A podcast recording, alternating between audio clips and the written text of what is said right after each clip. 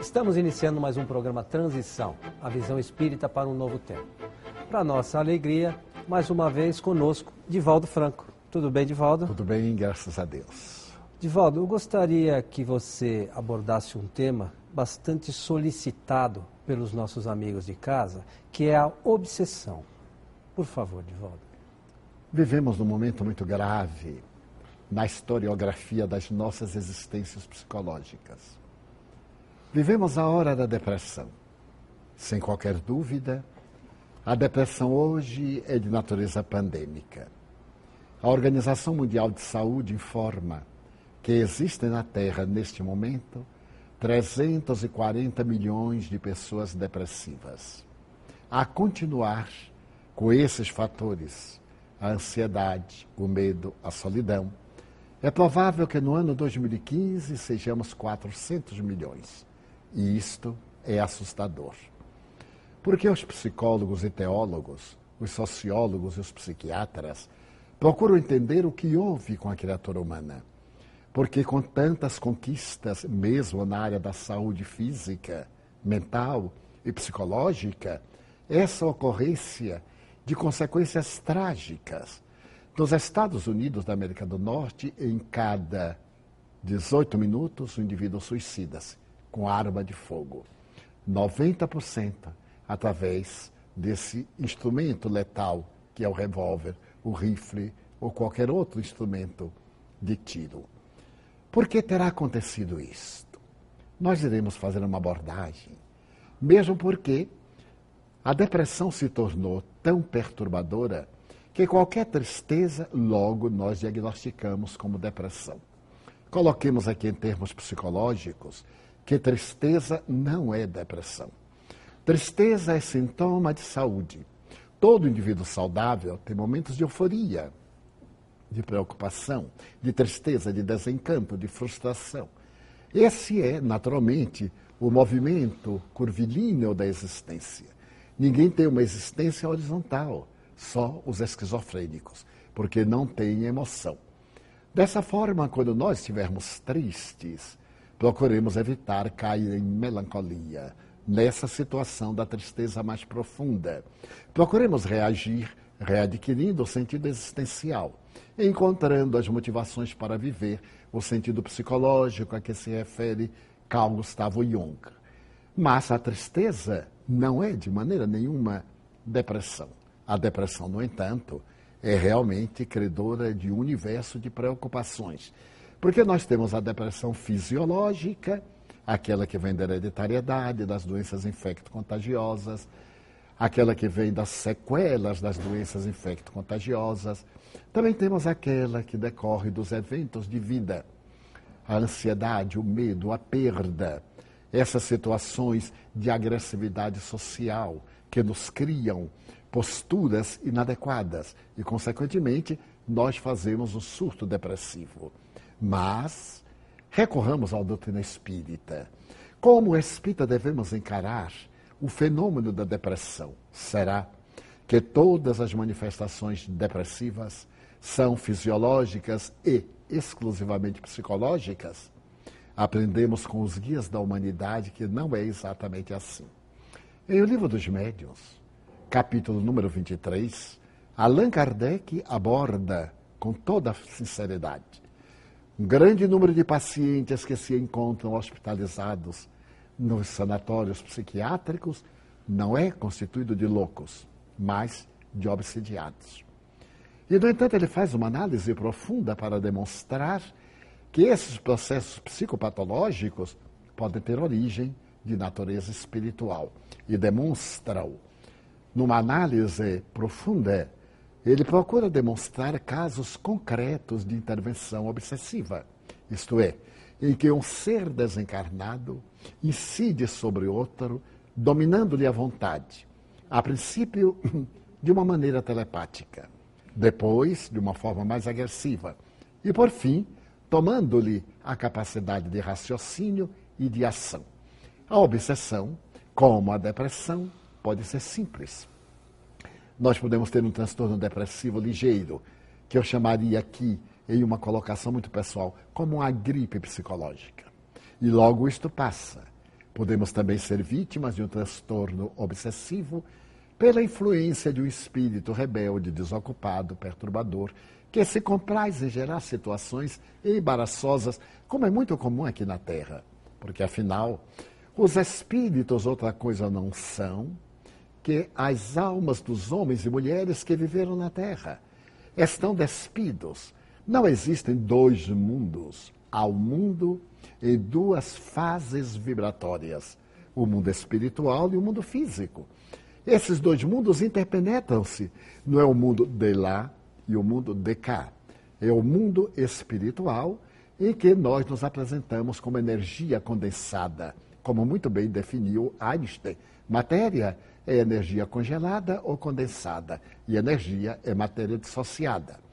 Então, nesses dois estados vibratórios em que nos movimentamos, no corpo ou fora do corpo, já que a vida é única como diz o apóstolo Paulo, porque desde quando fomos criados, não finamos, não somos exterminados. Vivemos vestidos de matéria ou despidos dela. Como no corpo, despimos-nos e vestimos a indumentária de acordo com as nossas possibilidades e interesses. Então há uma perfeita identificação vibratória. Há no Brasil um ditado muito bom, brocardo popular. Dize-me com quem andas e eu te direi quem és. Aqui nós faríamos um pouco invertido. Dize-me quem és e eu te direi com quem andas. Ora bem, se o indivíduo tem uma postura saudável, se ele cultiva ideias positivas, ele estará assessorado ou acompanhado por espíritos saudáveis, espíritos dignos. Mas se ele se permite a frivolidade, a mesquinhez, os sentimentos abastardados, ele irá atrair por afinidade e por sintonia espíritos igualmente deste mesmo nível evolutivo e ocorrem os fenômenos obsessivos. O indivíduo insensato, agressivo, tem muito mais facilidade de entrar em sintonia com os obsessores do que aquele indivíduo que é pacato, que é sereno, que reflexiona. E ao lado disso, nós temos as simpatias e as antipatias. A própria psicologia tem muita dificuldade de entender, porque nós olhamos para uma pessoa e simpatizamos. Olhamos para outra e até detestamos. A explicação desse déjà vu é que se trata de uma reação de natureza fisiológica, certamente. Quando olhamos uma pessoa, as glândulas suprarrenais derramam uma alta carga de adrenalina em nossa corrente sanguínea. E reagimos gostando ou não gostando. Mas isto não é causa e efeito. Quando nós olhamos, dispara um gatilho psicológico que nos faz recordar no inconsciente uma afetividade ou um sentimento de oposição, de negatividade. E o organismo reage produzindo a adrenalina. Portanto, o fenômeno fisiológico é efeito de um fenômeno psicológico. Ora bem, na Terra, nós temos pessoas de quem gostamos e de quem não gostamos. Aqueles que nos prejudicam e guardamos rancor. Aqueles que nos perseguem e temos ressentimento. Aqueles que nos odeiam e desejamos o mal. Sem qualquer hipocrisia, ocorre com todos nós. Sendo que alguns conseguimos superar, mas a reação é inevitável. É um fenômeno que está estruturado em nosso processo evolutivo animal. Desde as primeiras manifestações do medo, a primeira emoção humana, até o estado de amor, a mais sublime emoção humana. Quando desencarnamos, se não desculpamos, se não perdoamos e guardamos aquele sentimento, uma lei de atração nos vincula a quem nos prejudicou. Quer nós o desejemos, quer não desejemos. É a chamada lei das afinidades. É muito comum este outro brocardo. Quando ele diz o devedor está sempre vigiado pelo credor. Aquele que deve está sempre sob a alça de mira daquele que é o possuidor do seu débito. Desta maneira, os espíritos que desencarnaram, vitimados pela nossa conduta irrefreada, pelos nossos sentimentos perversos e não nos perdoaram, aguardam o momento próprio para cercar-se-nos, seja pelas nossas vibrações, que exteriorizamos uma paisagem psíquica típica da vinculação, seja porque nos procuram depois que se dão conta do estado espiritual e ocorrem as obsessões. Elas podem começar com uma influenciação. De repente, nós sentimos uma onda de tristeza. Essa tristeza, sem nenhum motivo aparente, agrava-se. E nós começamos a ter um monólogo. Eu não sou feliz. Tudo na minha vida dá errado. Não sei por que as pessoas não gostam de mim. Estamos formando um quadro depressivo, natural, mas ele pode ser inspirado por um espírito perverso que deseja aniquilar-nos. E de repente nós saímos do monólogo para o diálogo. Falamos e sentimos que algo nos responde no interior. E em breve nós saímos da obsessão simples para a subjugação, que é o estado em que nós perdemos o controle sobre as nossas funções intelectivas, comportamentais e, ao mesmo tempo, fisiológicas. Nas obsessões mais graves, subjugações, que no Evangelho de Jesus apresentam-se como possessões. Allan Kardec foi um, um grande linguista. Além de falar e escrever fluentemente cinco idiomas, era um profundo conhecedor da língua francesa. E ele procurou demonstrar que o espírito não possui o corpo da sua vítima. A palavra possessão demoníaca, que foi a tradução do latim para o evangelho, era porque se tinha a impressão que o espírito adentrava-se pelo corpo do possuído e então este, a vítima, perdia todo o sentimento de razão, de percepção e entregava-se à loucura. Allan Kardec demonstrou que o espírito encarnado de tal forma está impregnado célula a célula, por intermédio do seu perispírito em nossas hemácias e nossos glóbulos brancos, que não haveria lugar para um parasita adentrar-se em nós. Então, a obsessão não é como líquido que se adentra dentro de um vasilhame, dá-se através do perispírito. Para quem não sabe o que é, é o corpo astral, da teosofia, do esoterismo, de outras doutrinas orientais. Esse corpo astral, hoje reconhecido por alguns órgãos da medicina fisiológica como modelo organizador biológico, a forma que faz a forma. Quando o espermatozoide dispara e fecunda o óvulo e ele se transforma em célula ovo, o mecanismo energético vai moldar o corpo que nós vamos ter. É aí que vai moldar também o nosso ser que somos, aqueles atos morais, positivos ou negativos, e que vão proporcionar o que hoje a engenharia genética chama a mutação do gene. O gene vai muito bem e faz uma mutação. Aparece um câncer, aparece uma enfermidade degenerativa, Alzheimer, aparece a síndrome de Parkinson, ou outra qualquer enfermidade, ou outra qualquer expressão degenerativa. Uma mutação. Essa mutação, para nós espíritas, está no perispírito, no invólucro do espírito, que vai modelar o corpo. Se eu matei alguém, se eu traí, se eu abandonei alguém e me locupletei dos seus bens, se eu sou um indivíduo infame na colocação da ética, eu trago isso no meu inconsciente, a culpa. Na psicologia, a culpa é um dos fatores responsáveis pela depressão. Essa culpa é a antena que vai permitir a sintonia com a minha vítima. Eu atraio. E à medida que o meu corpo vai se desenvolvendo dentro deste modelo organizador biológico, eu tenho um campo vibratório que o povo chama aura. Essa esterilização da aura. E nos momentos do meu desprendimento pelo sono, é claro, essa aura, que é um campo de energia, atrai aquele a quem eu amo, como também a quem eu odeio. E que se dá? Aquele que odeio, o que me odeia, permanece no meu campo áurico e começa a influenciar a minha conduta. Começou a obsessão. Nós vamos para um breve intervalo e voltamos já já com esse assunto que é muito interessante.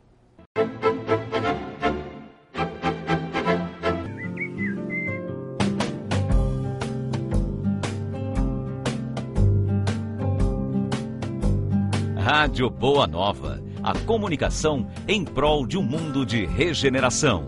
Conheça a revista Cristã de Espiritismo Todos os meses, temas como tratamento espiritual, vida após a morte, mediunidade, Chico Xavier, Divaldo Franco e muito mais. Visite nosso site e acesse vídeos e artigos gratuitos. Estamos de volta com o programa Transição, a visão espírita para um novo tempo. Hoje com a presença do nosso amigo Divaldo Franco, que está fazendo uma abordagem sobre o tema obsessão. Divaldo. Nesse estado de vinculação, surge uma simbiose. O agente agressivo entra nesse campo que movimenta as nossas funções orgânicas e nós captamos através da glândula pineal. E aquilo que era uma obsessão simples, uma tristeza, um estado de angústia, de insegurança, de desconfiança, torna-se mais grave.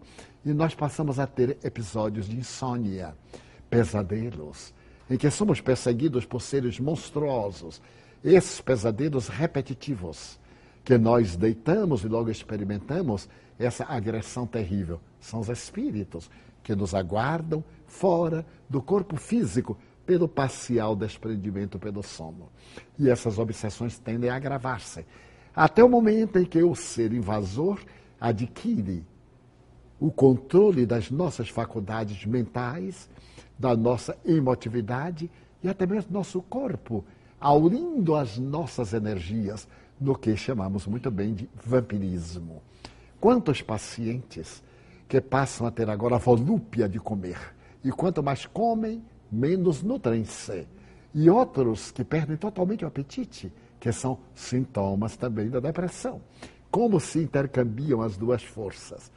A entidade perturbadora usufrui as energias, vampiriza-nos e nós vamos deperecendo e podemos agora ser vítimas terríveis de induções ao suicídio, de induções à morte por falta de energia, graças à obsessão. A obsessão é muito mais frequente do que parece. E Allan Kardec, no livro A Gênese, tem a ocasião de dizer que, periodicamente, a depressão torna-se uma verdadeira epidemia. Ele disse isso em 1868. Imagine o que nós estamos vivendo hoje, é uma epidemia de depressão. As pessoas desvairam de um momento para o outro, perdem a estrutura comportamental, têm uma linha de conduta e de repente dão uma inclinada para um lado terrível, chocando-nos. Pervertem-se. Essa mudança brusca de comportamento nem sempre é de natureza psicológica, mas é de natureza obsessiva. Observemos que a Organização Mundial de Saúde cunhou a seguinte frase: não existem doenças, existem doentes. Isto é, pessoas predispostas às doenças. Mas é uma tese espírita. Nós entramos em doenças porque somos espíritos endividados, portanto, doentes.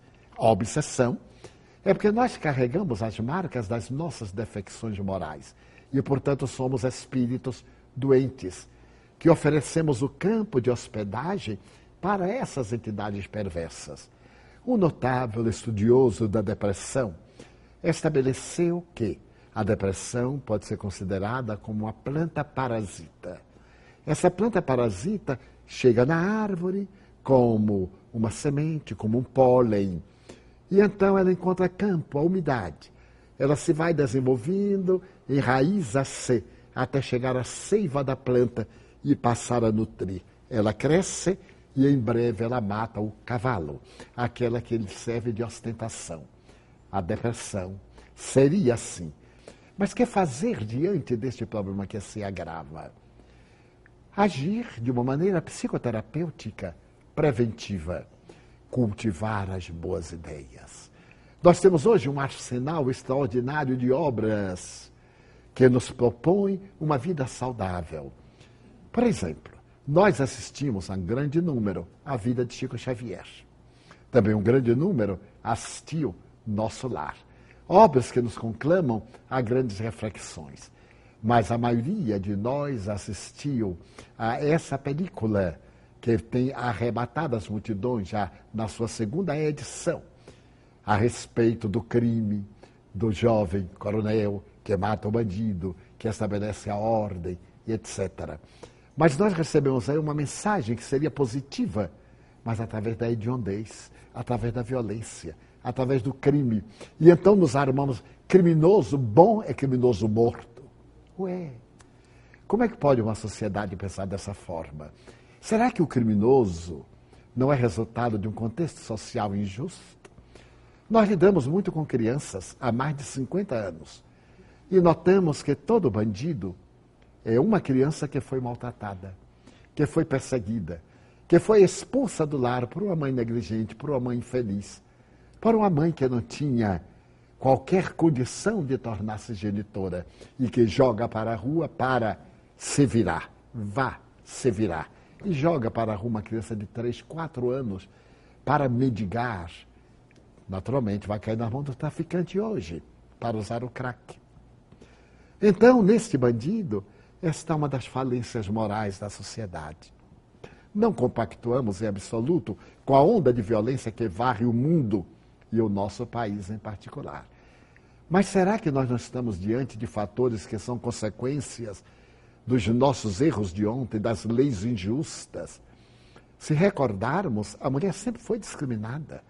Encontrou direitos, mas ainda não iguais ao do homem. E estava tão acostumada a ser discriminada que no momento da liberdade, com todo respeito e exceção, está tornando-se libertina, tornando-se promíscua, entregando-se aos disparates, porque, segundo a psicologia, toda vez depois de um largo período de escravidão e de limite, quando vem a liberdade, a pessoa não sabe usá-la, porque não conhece. Então atira-se à loucura. Então, criminoso bom é criminoso reeducado não através de presídios superlotados, em que toda a condição humana sai. Eu ouvi ainda há poucos dias, numa das películas americanas sobre prisioneiros, um deles que matou dentro do cárcere dizer: aqui só tem duas alternativas, ou lutar ou ser a mulherzinha do outro preso. É natural. Aquela vida promíscua, como a cela pode caber 10, 12, 15 indivíduos? na mais absoluta promiscuidade, sem nenhum trabalho, sem nenhum ideal, sem nenhuma esperança. Quando daí sai, o que, é que ele vai fazer? O ódio à sociedade, porque a sociedade lhe deu esse reeducandário. O distúrbio do seu comportamento, a suprema ignorância, porque não sabe ler, não sabe escrever. Ou se o sabe, veio utilizando negativamente. E depois as influ influências de espíritos equivalentes que estão conspirando contra o bem na terra, que nós abordaremos oportunamente. Então é necessário que mudemos de atitude através das boas, das boas leituras, não somente as soluções pelas tropas de elite, mas pelas tropas de elite da educação, em que, havendo maior número de escolas, métodos mais saudáveis, em que o aluno não tem a opção de vai à aula se quiser, que discernimento tem uma criança, um menino de seis anos, entre jogar futebol e ir à aula? É claro que ele não vai à aula, ele vai ao futebol. Entre nadar e à aula aos 10, 12 anos. Então nós precisamos de reformular os nossos códigos educacionais para podermos evitar os bandidos de amanhã. Mas então me falam das classes privilegiadas. Privilegiadas em dinheiro, não em educação. Pais negligentes, das altas posições econômicas. Ainda me recordo do assassinato do índio, que foi a Brasília para participar das solenidades de proclamação do presidente da República e foi assassinado vilmente por jovens da melhor aristocracia brasileira. Interessante notar que entre eles, filhos de autoridades, sem nenhuma censura de nossa parte. Mas é inevitável, porque é notícia pública. Onde estava a vigilância desses pais? Deram tudo, menos educação, menos princípios éticos.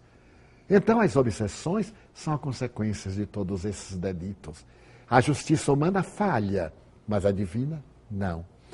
Nós encontramos muitas vezes um juiz que diz: ah, ele é primário, deixa-o solto e nós evitamos ser levados ao cárcere depois do crime, mas a consciência de culpa permanece. Nós desencarnamos, reencarnamos e a nossa vítima vem cobrar. Ele não tem o direito Mas é claro, na sua ignorância, ele se atribui como sendo o cobrador da dívida e a obsessão campeia. Dizíamos que solução preventiva, a boa leitura, as boas conversações, a ação da prática do bem, fazer o bem de qualquer forma, plantar uma árvore, um gesto de gentileza, um sorriso de afabilidade. Então, isso constitui fatores que impedem o fenômeno obsessivo e também a depressão, porque nos enriquece de méritos perante a consciência cósmica.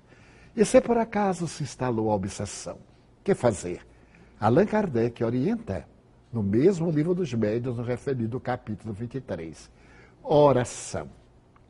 Quando falamos hoje em oração, nos denominados tempos ultramodernos, parece que estamos falando de uma coisa arcaica, religiosa, supersticiosa, de uma mística. Não. A oração é um princípio psicoterapêutico dos mais eficazes, constatado em laboratório. As pessoas que oram recuperam a saúde muito mais rapidamente do que as pessoas que, enfermas, não oram. As pessoas por quem se ora recuperam-se com mais rapidez do que aquelas por quem ninguém dirige uma oração. São dados estatísticos dos mais modernos psiquiatras, inclusive de notáveis psiquiatras da Universidade Harvard, em obras que estão aí em qualquer livraria. Allan Kardec nos conclama a oração.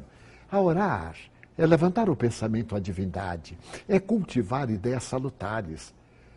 Na expressão da palavra, o verbo orar vem do latim os ores, boca. Abrir a boca da alma para esvaziar-se de ego e preencher-se de divindade. Então, verdadeiramente, orar é um processo psicoterapêutico curativo. Recorrer aos valores acadêmicos da ciência, da ciência convencional, a psicologia, a psiquiatria, a psicanálise, mas também a psicoterapia espírita, fluidoterapia, os passes, com unção, com respeito, em que os passistas devem ser pessoas conscientes de que têm uma tarefa de transmitir energias saudáveis. A sua conduta deve corresponder a essa exigência para ser um instrumento hábil de que necessita os espíritos superiores para ajudar. Porque um vasilhame imundo contamina qualquer líquido que nele se coloca expressão de Jesus. Não se coloca vinho bom em odres sujos, nem remendo novo em tecido gasto e podre. Então é necessário que o passista, que o espírita, no caso, que o portador da bioenergia esteja em condições de elevação terapêutica para poder melhor ajudar. As sessões de desobsessão, essas experiências mediúnicas em que se dialoga com o algoz e se o convence da trama, do drama, da sua infelicidade, tornando também saudável. Então é possível curar-se. A depressão é óbvio. E o Espiritismo é a mais avançada psicoterapia da humanidade para qualquer transtorno de natureza depressiva ou de natureza obsessiva.